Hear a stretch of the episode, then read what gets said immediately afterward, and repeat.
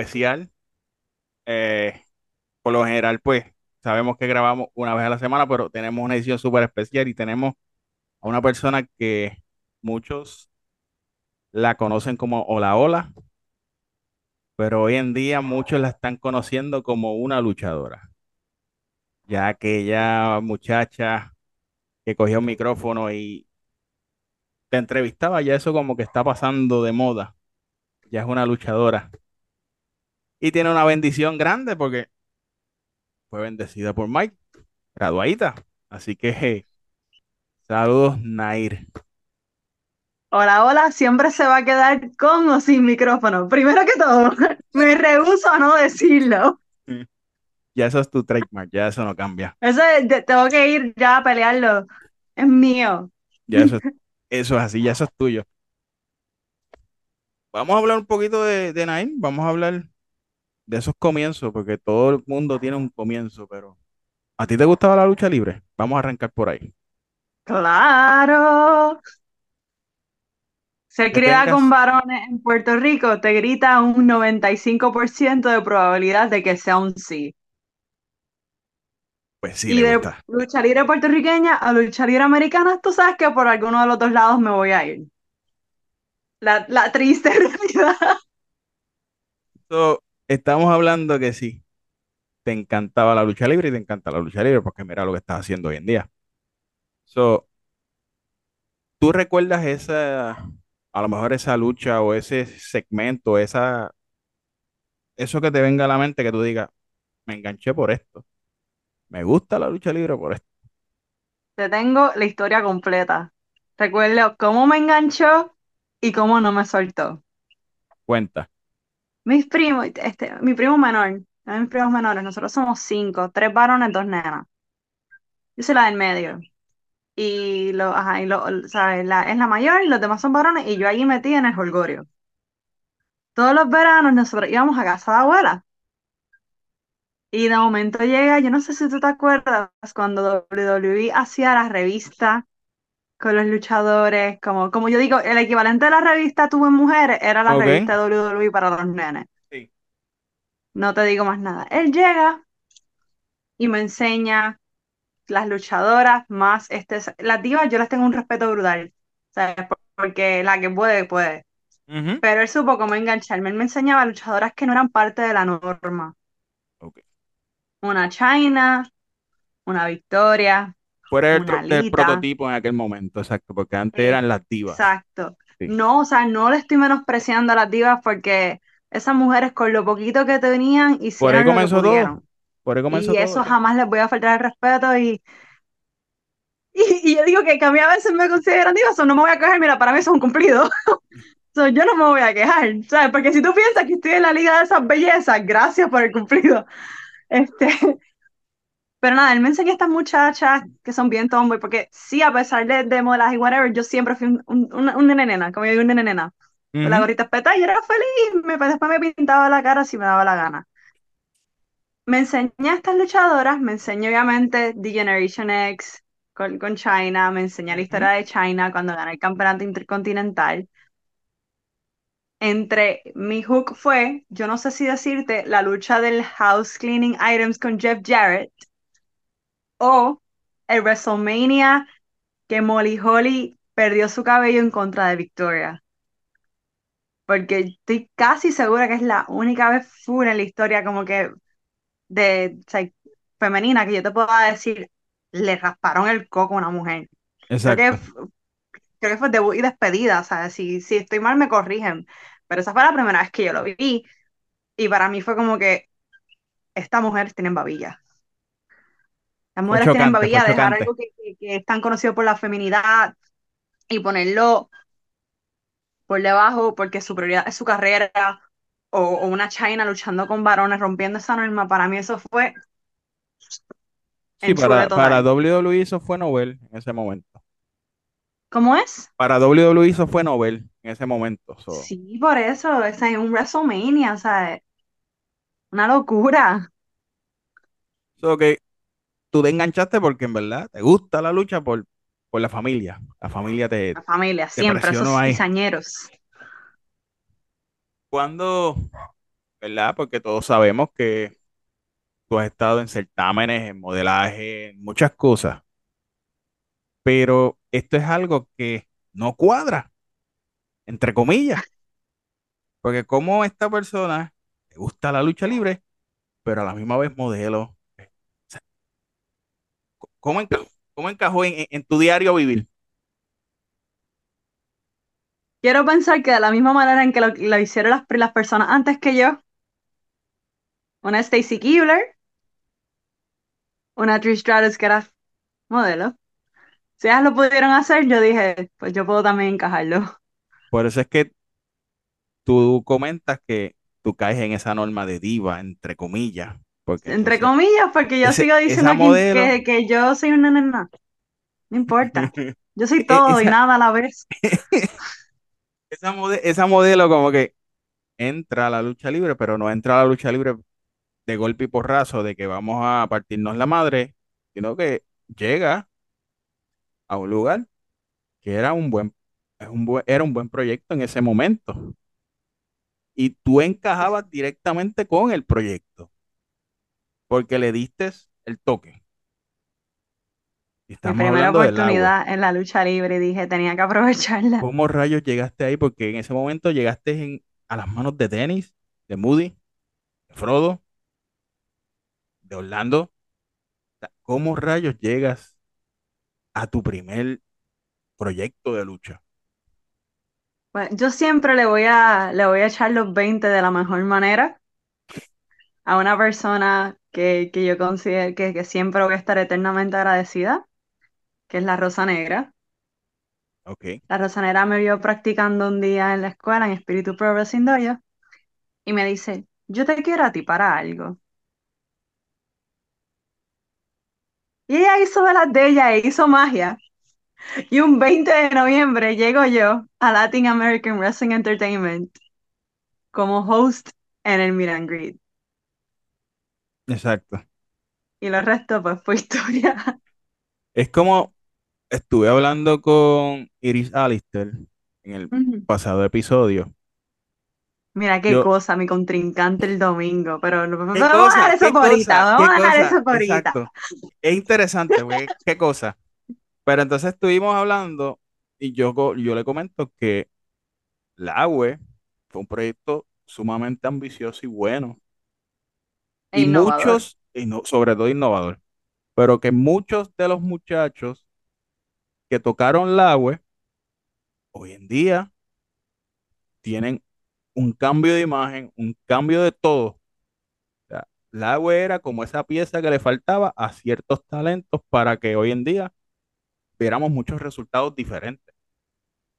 No solamente eso, el, el traer a la lucha libre talentos nuevos que no estábamos acostumbrando, acostumbrados y darle la oportunidad de presentarse y que el público los llegase a conocer en un escenario grande. Fue magia. La UE fue magia para muchos de los compañeros, porque vemos cambio de portillo, eh, Empezando, empeza- empezando. empezando, exacto. Portillo, vemos cambios de John Justice, básicamente. Vimos cambios literalmente de muchas de las muchachas en, en la división. Una Kaila, incluso Ay, tú, esa, mi- esa por ahí mismito iba yo, me ganaste. ah, esa Kaila, Kaila, e- ese fue un momento que fue bien interesante en el agua porque la aceptación del público fue de tal manera que uno, ok, muchos de esos luchadores hoy en día tienen, se han quedado con eso que aprendieron del agua, incluso tú. O sea, era magia en ese momento. ¿Cómo es? Era magia, lo que había en el agua era magia en ese momento. Era, era un sueño el que, el que yo siento que nunca me quise levantar y siempre voy a estar eternamente agradecida por ese proyecto. Pero, fine, ¿cómo sales del agua? Pasa lo que todos saben, pero tú no te quedas quieta. Bueno, en technicali- en technicalidad estuve yo, yo siento, yo siento que yo fui de las últimas eh, en, en salir del, del hiatus. En, en crear la aceptación del agua, de que ya Sí, yo, yo, yo siento que yo fui de las últimas y, y voy a ser cruel, o sea, al punto de que, ay, que no sé si decirlo, mira, un, es que un comentario, a mí nadie, no, a mí no me cree. gusta leer los comentarios porque a veces pueden ser crueles, pero este sí me dio mucha risa, lo voy a admitir. Anda, hasta la entrevistadora se fue. Wow. So, yo fui, yo fui de las últimas, últimas. Sí, básicamente. Y, y hasta el sol de hoy hay muchos que no, no asimilan de que el agua murió. O sea, pero, como te dije, muchos de los luchadores tuvieron esas vivencias en agua que cuando salen del agua siguen manteniendo ese, ese ritmo. Y vuelvo y lo digo y lo, lo puntualizo porque es uno de los ejemplos más claros, es Portillo. Es Portillo. O sea, hoy en día lo estamos viendo en, en IWA, que tú laboras para IWA. O No me siento tan sola tener muchos de mis compañeros en IWA. Si te soy bien sincera, fue. Yo recuerdo entrar a ese camerino con, con miedito. sí, porque también llegas primero como entrevistadora, Ajá, por, por segunda ocasión llegué a coger bo- con bofetadas, literalmente, porque cogí una. que llegas a IWA, pero la gente automáticamente hizo clic porque dijo, Naila, que estaba en el agua, mira, está en IWA. Y fue, fue con. La realidad fue. Lo que fue lo y AWA son dos públicos bien distintos. sí, Y no lo digo de en mala manera, es- son personalidades bien opuestas, es un marketing distinto. Yo, yo, yo digo, yo, yo tenía, yo estaba en pánico, la realidad yo estaba en pánico, yo decía, yo no sé si me van a aceptar aquí. Sí, porque e- es un cambio totalmente, porque el fanático del agua era un fanático inusual. Y todos lo vi, y todos lo vimos en, en el Summerfest. Ay, mano. O sea, ahí se probó que el agua jaló a ese fanático no usual que le gustaba irse de hanga, pero ese día se fue de hanga al Summerfest. Cogió Summerfest, cogió lluvia y cogió buenas luchas, cogió las tres. Exacto, un paquete completo. O sea, pero llegas a IWA. ¿Cómo fue ese, ese primer momento? Como dijiste, sí, tenías pánico, pero dentro Mira, de ti, fue, ¿cómo te sentías? yo siento que fue como un cultural shock, Ok. porque s- Lost es, era bien dinámico, era, Ujú. era Pero yo siento que, ajá, yo llegué bien modernizada a una lucha libre, que yo sé que en Puerto Rico necesitas la base old school. Claro. So yo tuve que go back a lo básico, la historia luchística puertorriqueña de IWA, con personas que llevan mucho más tiempo que yo, para empezar a comprender el negocio como Dios manda. Y ahora, o sea, obviamente no soy todavía, todavía el Diosito sabe que me falta la vida entera, pero tengo esta ventaja ahora mismo que he sobrevivido dos ambientes completamente opuestos y he aprendido a sacar lo mejor de ambos. Tres. Porque también estás en el dojo. Pero el de mi escuela, Sí, e- es escuela, pero hemos visto pero que muchas mucho ha subido la condena. Que mucho ha muchas, subido muchas de... cosas.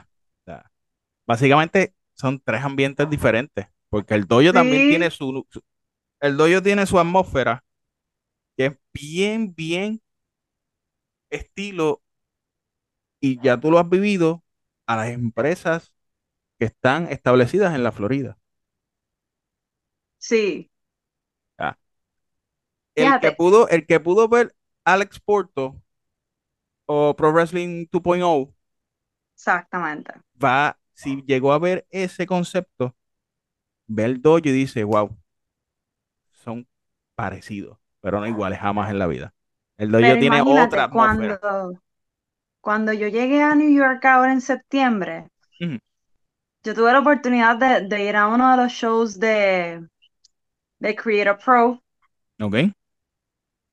y ellos, al igual que el dojo, lo tienen subdividido. Está Cap TV, que son los estudiantes que todavía no están full graduados o están comenzando como, como a foguear básicamente, lo que son los Lab ujú, y los Cap Shows, que son los grand shows que te traen gente. So, yo vi la versión super americanizada de. New York, del dojo en New York. Claro. Y, y fue como que, wow, no, o sea, no, no me siento tan perdida, súper. Y, y, me- y la dinámica está súper cool. Y ver que, que o sea, espíritu, o sea, repito, corrígeme, porque yo vivo en mi, yo digo, yo vivo en mi burbujita elitista del dojo, porque yo no salgo de ahí, pero es por respeto a mi escuela. Este, y sin faltarle respeto a las otras escuelas, porque la Ponce Pro Wrestling tiene ahora mismo Claro. campeonatos y todo, pero no he tenido la oportunidad de estar, so no puedo hablar de algo que no he visto ni No has no sé, ¿me vivido. entiendes? Exacto, no has vivido. Eh, mis respetos a todas las escuelas por igual, siempre. Pero eh, ver que, que no solamente pues it's not just espíritu thing o, o Florida thing, eh, es algo, un concepto que muchísimas escuelas en Estados Unidos están tomando de, de empezar este con los fogueos para ir Claro. acoplando al futuro luchador a lo que es el calor del público. Es importantísimo, uf, el saber reconocer lo que quiere el público desde, desde from scratch, en vez de cogerlo a cantazos en una empresa grande. Eso ha sido una de las mejores, de los mejores conceptos que han podido hecho en los últimos años para los futuros luchadores. Claro, sí. Y, es algo que se debí, se tenía que hacer. Se tenía que hacer. Exacto. Porque hoy en día O hay. incluso, o sea, y let's go crazy, ah, tal vez Ujú, coja chinche, sabrá Dios. Este, pero a mí me encantaría también, no solamente como que entre las mismas escuelas, como que, bueno, el, el hijo del Enigma fue a Ponce hace poco recientemente y ahora es el sí. un cruce entre escuelas. También Claro. sería un excelente, para irnos acostumbrando, eventualmente nos vamos a conocer en, en un Eh, ring más grande. exacto. E- eso sería un buen fogueito. Un Exacto. evento acá pensando como los locos y, y no tiene nada que ver, pero eso, eso estaría cool en el sentido de hacer un one and only. Sí, imagínate, ahora mismo tenemos a, a Big en un estadio en el dojo. Exacto, y eh, tiene su escuela. Eso sería Exacto. formidable. Eso sería formidable. Ah, Un un choque, no es, no es este tipo, no es este típico choque de como se quiere ver, o el fanático a veces quiere ver, ah, el choque de empresas. No, un choque de escuelas, No se trata de qué escuela es mejor ni nada, se trata de tener la oportunidad de showcase todo el talento que tú tienes en un solo escenario, exacto. aunque no estén completamente desarrollados, pero la, la oportunidad de saber quién va a hacer o lo que puede dar. Y el fanático automáticamente va, va a vivirse el momento. El fanático iba a tener para poder este, visualizar qué es lo que va subiendo. Exacto. Ese, ese punto, ese punto se, se sobreentiende que sería buenísimo. Pero ellos sabrán. En su momento sabrá Dios si le dan el, el bombazo, la sorpresa al, al fanático. O sea, porque volvemos, el fanático del dojo es bien distinto al fanático de las empresas grandes. Y eso lo estamos viendo porque opuestos. tú dices, tú dices, en el dojo hay lucha el domingo, ¡boom! No cabe un alma. No.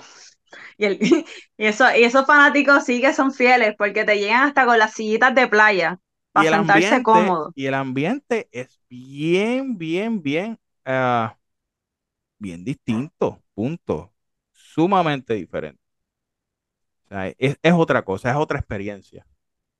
Es otra Claro que experiencia. sí. El que la haya, el que lo haya podido ver en vivo o en video, en, en on demand que, que ustedes tienen, mira, es un está en IWTV. Si lo buscas por espíritu, espíritu, creo que es espíritu, te sale este el programa. Y la ventaja de esa plataforma de IWTV es que no solamente pues está el dojo, tienes la oportunidad de ver otras compañías, incluso este me pareció bien curioso, o sea, cuando yo está, eh, me, me siento como la persona que va este de viaje una semana y lo vuelve su completa personalidad, lo siento desde ahora.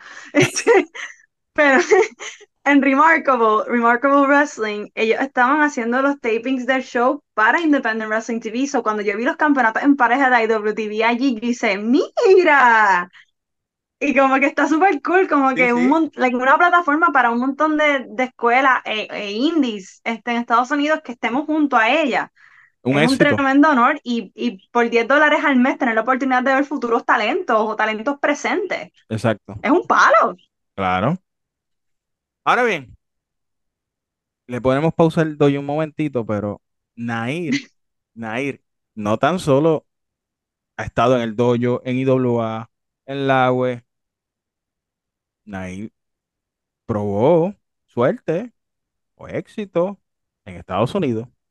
Aquella underdog que cuando tuvo sus primeras luchas en IWA, siempre estuvo ahí, ahí, pero hubo un momento que el fanático como que, eh, pero poco a poco ese- esa perspectiva como que ha cambiado, porque han visto que Nair ha sacado timbales y se ha ido a Estados Unidos y donde, como se dice, uno no es profeta en su propia tierra, uno tiene que brincar el charco y ¡pum! Nair ha ido a CCW, ha ido a muchas empresas y todo el mundo se ha vuelto loco con ella. Cuéntanos cómo ha sido esa, ese cambio, cómo ha sido Yo llegar a Estados siempre, Unidos y, y decir, wow, nunca pensé que yo iba a sentirme así. yo tengo una guerra interna de que cada vez que yo viajo se me hace bien difícil regresar, no porque no quiera a Puerto Rico, porque es- no es eso, es el cambio en la cultura de la lucha libre. Es No bien es que una es marcado, mejor que otra, es, es, es un, bien repito, es marcado. un, es un choque fuerte, es, y, y mencionaste lo de Florida, Florida no fue ni tan siquiera lo este, que me dio mi primera oportunidad. Yo debuté en IWA Florida ujú, sí, como como, ballet. exacto. Ahí fue un donde todo, 31 de ahí fue octubre, donde el- tres todo semanas antes de debutar en lo, yo debuté en IWA Florida. Recuerdo eso, sí, sí. So, tener ese la, detalle, o sea, la y cada Nair, vez, la Nair que se vio allá en Ídolo, Ídolo Florida no es, no es nada a lo que es ahora. no, Nada. empezando que ahora soy rubia. Empezando, empezando por ahí. Los Volví cambios. al pelo rubio. Este, pero me dio la oportunidad de, o sea, de, de estar allí, de, de lograr sentir el calor del público, aunque sea estando en la esquina de unos de mis compañeros que conocí esa semana, los chilenos que regresaron ya a su hometown, pero tener esa oportunidad de, de conocer el público este, de la, la diáspora Exacto. fue súper interesante y, y siempre voy a agradecer IW a Florida por esa oportunidad. Ahora Y no bien. es, y, y Ujú, obviamente, perdón, es que estoy como que Sí, como mil cosas a la vez en la mente. Obviamente, eh, eh, ahora en mayo lo luché en WWC Florida este, contra, contra Barbie Boy, que eso, eso para mí fue la verdadera este, pruebita este, old school, porque Barbie Boy representa muchísimos exacto. elementos de lo que es el old school, con un personaje grande, o sea, es excéntrico. Y es uno de los, de los luchadores, se podría decir, culturalmente hablando, de esta nueva generación que ha hecho de todo. Sí, no, Barbie Boy es otra cosa y, y, y me arrodillo y mi respeto a Barbie Boy porque me puso a bailar en mis talones. Es- eso lo vimos. Eso lo vimos y en verdad que súper brutal. sea, pero esta corrida que has tenido en Estados Unidos ha sido una bien gratificante para ti. Claro, ¿sabes? Cuando, cuando regresé, este, mira, yo no, no sé, no, no sé si es que, que ellos, yo digo que me cogen pena. Este, yo no sé qué es y no sé si es el, te digo, el, el- la, la crianza, la cultura luchística de Norteamérica en el caso, pues pues, de esa Ujú, región. Pero yo te puedo decir que yo salía de un show, por ejemplo, luché en VPW por el campeonato y esa misma noche los muchachos me decían, ¿tú tienes algo que hacer esta semana? Y yo, no, le acabamos de dar, dar tu nombre a un booker, te va a escribir. Justamente luché, este, luchamos en un show de Ambets. Otro muchacho me dijo, ¿tienes algo esta noche? Están buscando una muchacha. Voy a ver si logro conseguirte algo. Fue algo como, como que, wow, ¿qué está pasando aquí? ujú. No estoy acostumbrada a esto. ¿Sabes? Me, me abrieron las puertas y no me conocen. Eso, eso es lo que más me, me deja como, wow, o sea, esta gente no me conoce. Y, y me abrió las puertas como, como Tú sabes, por, por lo que di en ese ring en ese momento, mi prueba de, mi, mi, mi carta de presentación fue esa lucha. ujú.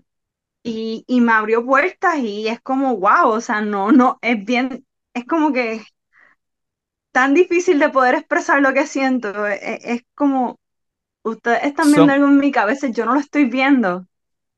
pero, pero está ahí, pero está ahí. pero, pero siento que, que si, si esas personas que no me conocen me, me quisieran abrir las puertas de, de sus áreas pues significa que, que el sacrificio vale la pena. Claro, E incluso montándome en el avión, uno me escribió, dime que no te has ido. Y yo, no me digas eso, ya me que cambie fui. el vuelo, no me digas eso. Y el chiste fue que, que me dio, me dio hasta rabia porque el show era como a las 5 y mi vuelo era a la una Y mi vuelo se atrasó y yo, sal, yo terminé saliendo a las 10 de la noche. Yo estaba en requete, frustrada, porque decía, yo Se podía hacer, se podía hacer, después meterme al aeropuerto. se podía hacer. Pero no pude. ¿Cómo?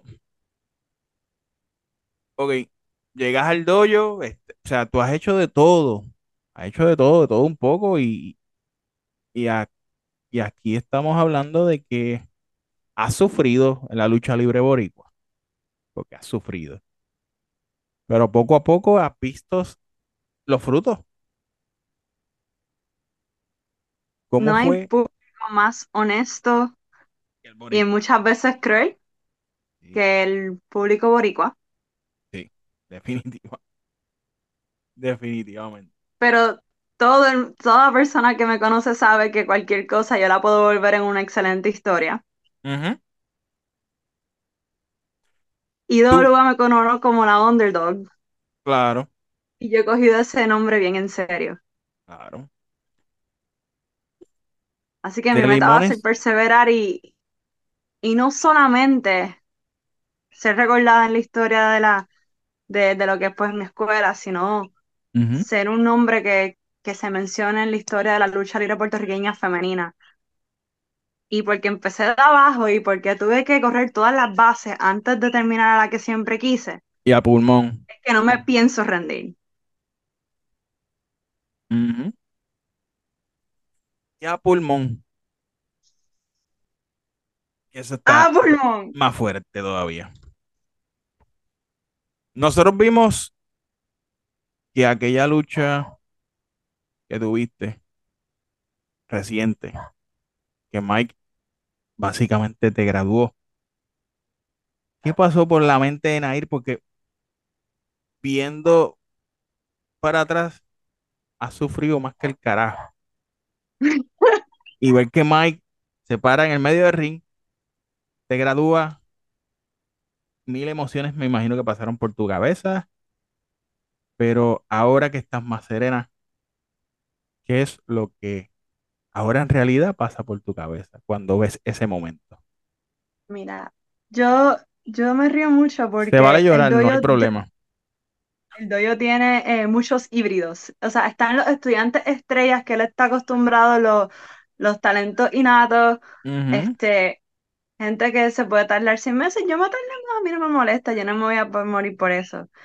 Pero él le dice a sus estudiantes híbridos, por ejemplo, un Harry, que no tuvo su graduación nunca oficial, porque Harry es luchador de pan- luchador pandemia, él llegó para ese tiempo. Exacto. Harry muy talentoso, que no tuvo que, que, que pasar la, o sea, no tuvo esa graduación oficial.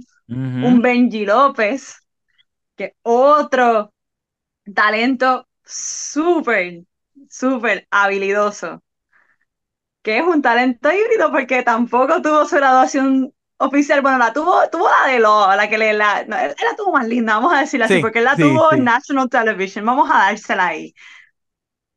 Y yo soy la tercera híbrida porque en mi defensa no soy la habilidosa, estoy muy consciente, pero sí me fajé en hacer muchísimas otras bases y a pesar de que estaba luchando en IWA, yo no estaba graduada. Ajá.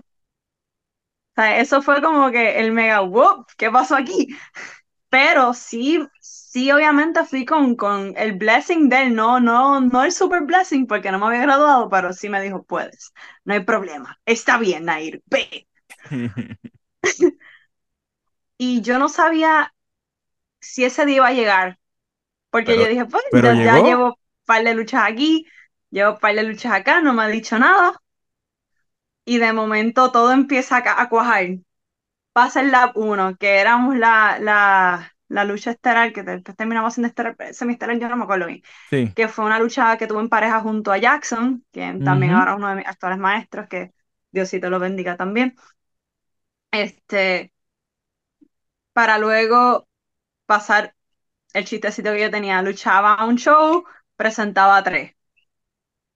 Y era como que esta balanza como que no me está gustando.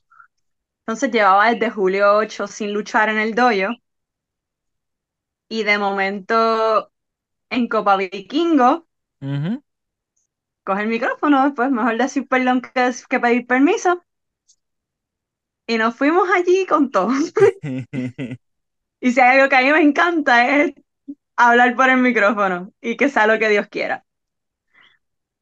Y luego de exactamente como cuarenta y pico días sin luchar, casi dos meses, un 26 de agosto exactamente a 363 días de mi, de mi debut en el doy en un spirit, en un, en un rumble chiquito que se hizo entre cuatro, me gradúan.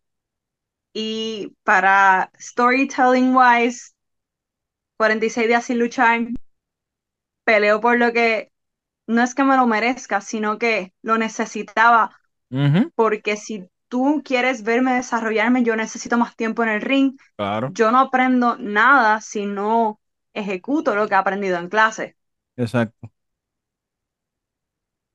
Me entero que soy la estelar, cojo el shock en la cara. ¿Qué está pasando aquí después de todas las barbaridades que yo dije? Pero está bien, no me voy a quejar, gracias. Parece, yo pues aquí en administración parece que les gusta que, que, que yo me burle de todo.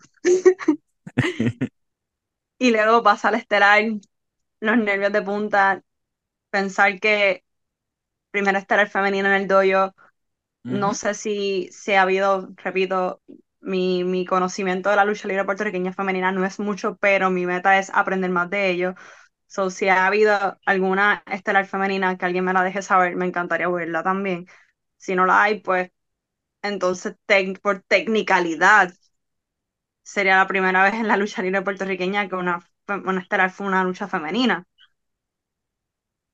Y eso también era algo bien fuerte que cargue en mi espalda. eh. O sea, yo vengo de abajo, yo tuve que fajarme para este momento, este era mi momento. ujú. Y a pesar de que, de que lo di todo, pues no salí victoriosa. Pero cuando yo, yo estoy en destrucción total después de esa lucha y, y, y estoy escuchando los, unos pasos particulares del escorpión subiéndose al ring y me dice, párate. Y yo, ay, no. Ay, no, yo no estoy preparada para esto, güey. Ay, no. Y lo escucho diciéndome, estaba oficialmente graduada de Espíritu Pro Wrestling Dojo. Yo rompí en llanto. Rom- like, Todos eso lo es lo vimos, más todos lo vimos, genuino todos lo que, que vimos. pudo haber salido. O sea, no, todo, todo el camino que había recorrido a, a cantazo, yo vine de abajo, sacrificio valió la pena. Y yo necesitaba escuchar esas palabras para poder sentir esa seguridad de que las cosas las estoy haciendo bien, porque que me lo diga fulano y mengano, fine, pero que te lo diga tu propio maestro, que, que sabe mis Vale limitaciones, Claro. mis guerras internas y todo, es, fue gratificante y satisfactorio. Exactamente. Pero ¿qué se siente luchar con una persona de tercera generación que viene de un linaje como lo que es Miguel Pérez? Y han sacado Mira, candela. yo sé y yo siempre le he dicho, Natalia tiene unos zapatos bien difíciles de llenar porque es muchísima presión. Y yo no voy a, a venir a hablar mal de alguien que yo estoy bien consciente de que se pasa entrenando casi a diario, porque no es justo que le digan a ella que se lo dieron todo en bandeja de plata cuando yo sí la he visto practicar. Exacto. Y es Y sí, interesante, es y van a decir lo que digan, ¿sabes? Eh, Sí, pero es bien y interesante el hecho porque, de que ella ha seguido y ha continuado, eso dice mucho de quién ella como luchadora. Y yo estoy bien segura que, que los pasos que dé van a ser bien grandes y firmes. es que es bien interesante porque en el caso de Natalia, hemos visto que Miguel Pérez se ha cerciorado de que ella sufra lo mismo que has sufrido tú, han, sufri- han sufrido a las demás, pero en específico lo que él ha sufrido en esta industria también. O sea, que él sabe que lo que está haciendo va a ser algo bien importante, pero a la misma vez ella tiene que aprender. Pero el fanático a veces es bien, bien fuerte. Pero solamente Obviamente, o sea, los que sí, un- están un- son un los que apellido tiene mucha carga, ¿sabes? No, no, Claro, pero eso no significa que, que ella, di- ella se ha quedado tranquila, como que soy Pérez y todos me lo van a dar. Es, es ha tenido que sufrir. una, una muchacha fajona Exacto. Ha tenido que y por sufrir lo eso le tengo muchísimo tú. respeto. Exacto. Todo, todas han tenido que sufrir.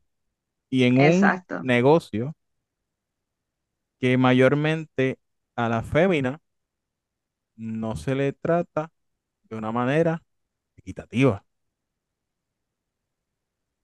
O sea, y es A la mí me realidad. encantaría que Y algún duele. día haya justicia sobre eso. Y El duele, pero momento es que, la que realidad. todas dejemos las diferencias atrás y, y trabajemos por el bien común, porque qué bonito sería poder, ¿sabes? Lo voy a seguir diciendo y que me, Ujú, que me, que me coman viva, no me importa.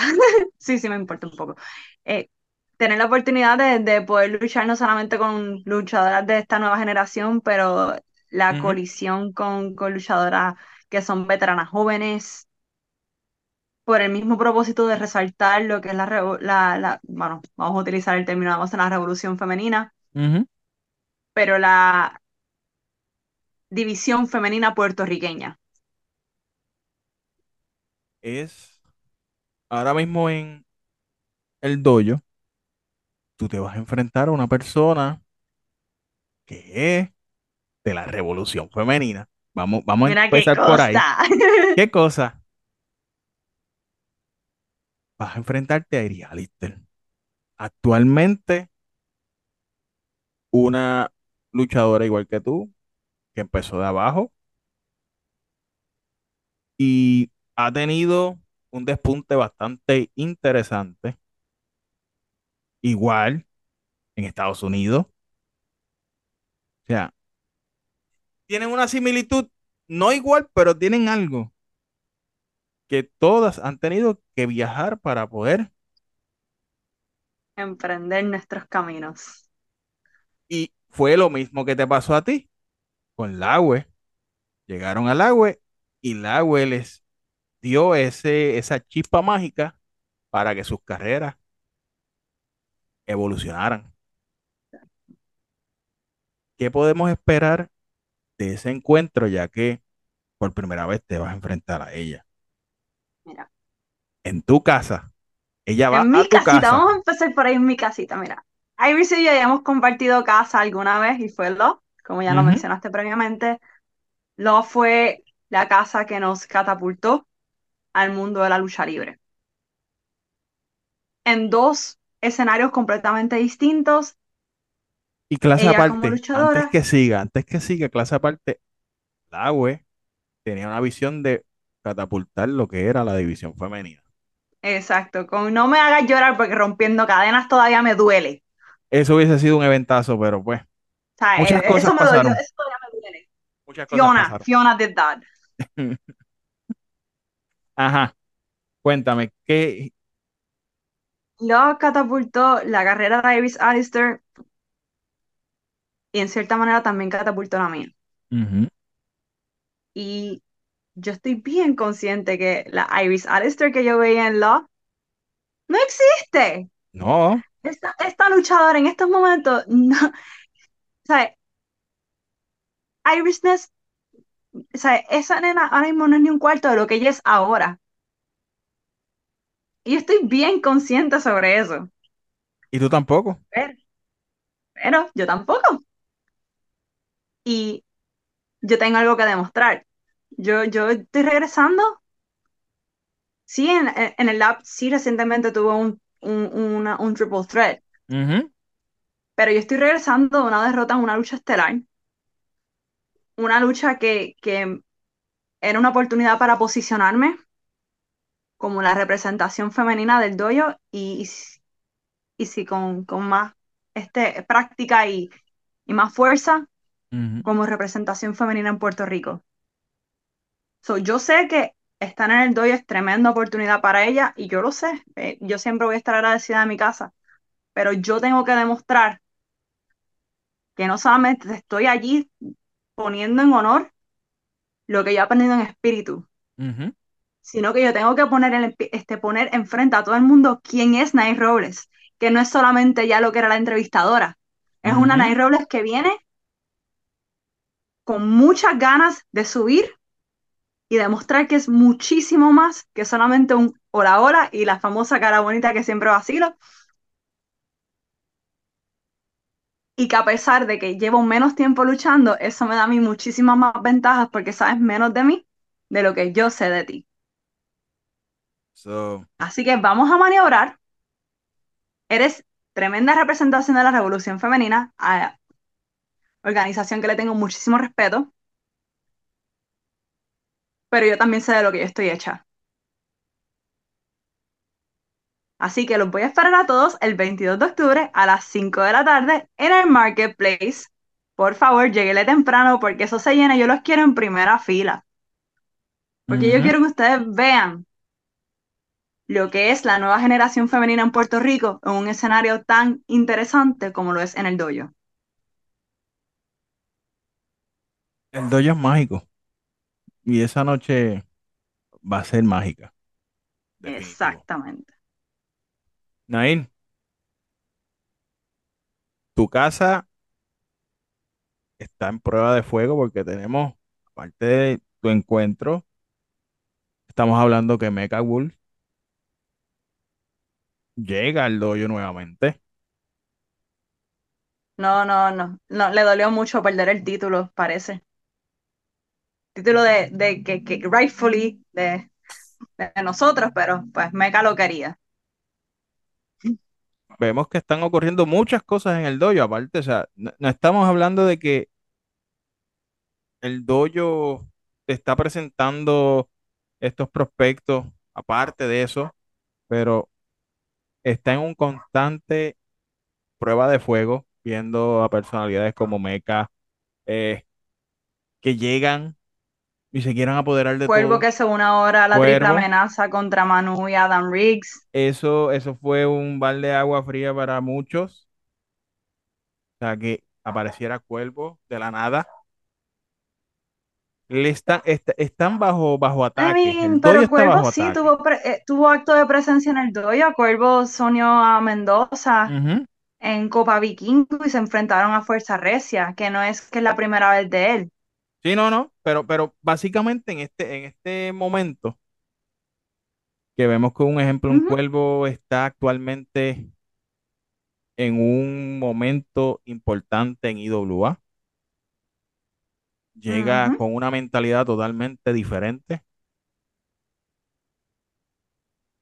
O sea, muchas cosas están pasando en el dojo y siguen pasando. Nair está ready para lo que venga después de, del 22. Esto puede ser el principio de muchas cosas. Claro que sí. Cuéntame. Yo, yo tengo, yo tengo mucho tiempo y mucha fe, no, me no, no fe, no, tengo mucha confianza en, en quién soy, en lo que puedo dar y en lo que voy a demostrar. Eso no significa que voy a estar subestimando a mi oponente porque yo no soy así.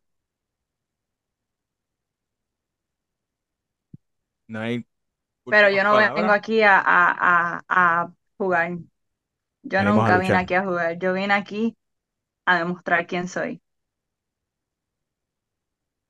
Últimas palabras para los fanáticos para que vayan este 22 a este evento. Bueno, voy a ponerme graciosa porque, porque yo Esto es siempre tuyo. así. Mira, lo primero que todo es que si quieren ver excelente lucha libre, pues lo espero el 22 de octubre en el Marketplace con el pre-show que empieza a las 5 de la tarde. Segundo, yo sé que ustedes aman que yo hago cosplays para mi lucha, así que si quieren ver con qué cosplay nuevo voy, que no pienso decirlo hoy para que les entre la curiosidad, también lo espero allí el 22 de octubre, porque no se lo van a esperar. Y número tres, compren sus boletos. Y si me quieren buscar en las redes sociales, es Rizos y Sarcasmos, R-I-Z-O-S, Y-S-A-R-C-A-S-M-O-S. Tengo que cambiarlo ya en este punto porque lo digo mucho. Así que gracias por el apoyo desde el día uno y lo espero allí. bueno, Nair, ha sido un placer que estés aquí porque esto yo, esto se está, yo lo estaba cuadrando, como le dije a una persona, yo la tengo ahí para, para en algún momento hacer un, un episodio con ella, pero cuando Te me dijeron, gané, ok, te gané, tenía que ser esta dale, semana. Era esta dale, semana y era el mejor momento. definitivo. Pero antes de irnos, esa curiosidad, los Coldplay, explícanos, o sea, ¿por qué te dio Mira, esta, esta loquera? O sea, hacer un cambio de momento, de, o sea, en cualquier momento podemos ver algo de Nike que diga, ok, Yo siento que yo escojo personajes que yo me siento identificada. Por ejemplo, el cosplay que utilicé en la lucha que terminó siendo mi graduación, Peacemaker, Peacemaker, un antihéroe. ujú, Y ese tipo de personajes yo siempre me he sentido bien identificada a ellos. La Valkyrie, que fue el que utilicé para, para el Valkyrie versión ochentosa, porque ese es el que me gusta. ajá, Este, la escogí porque son mujeres que, que tienen que, o sea, iban a la guerra por, por un rey.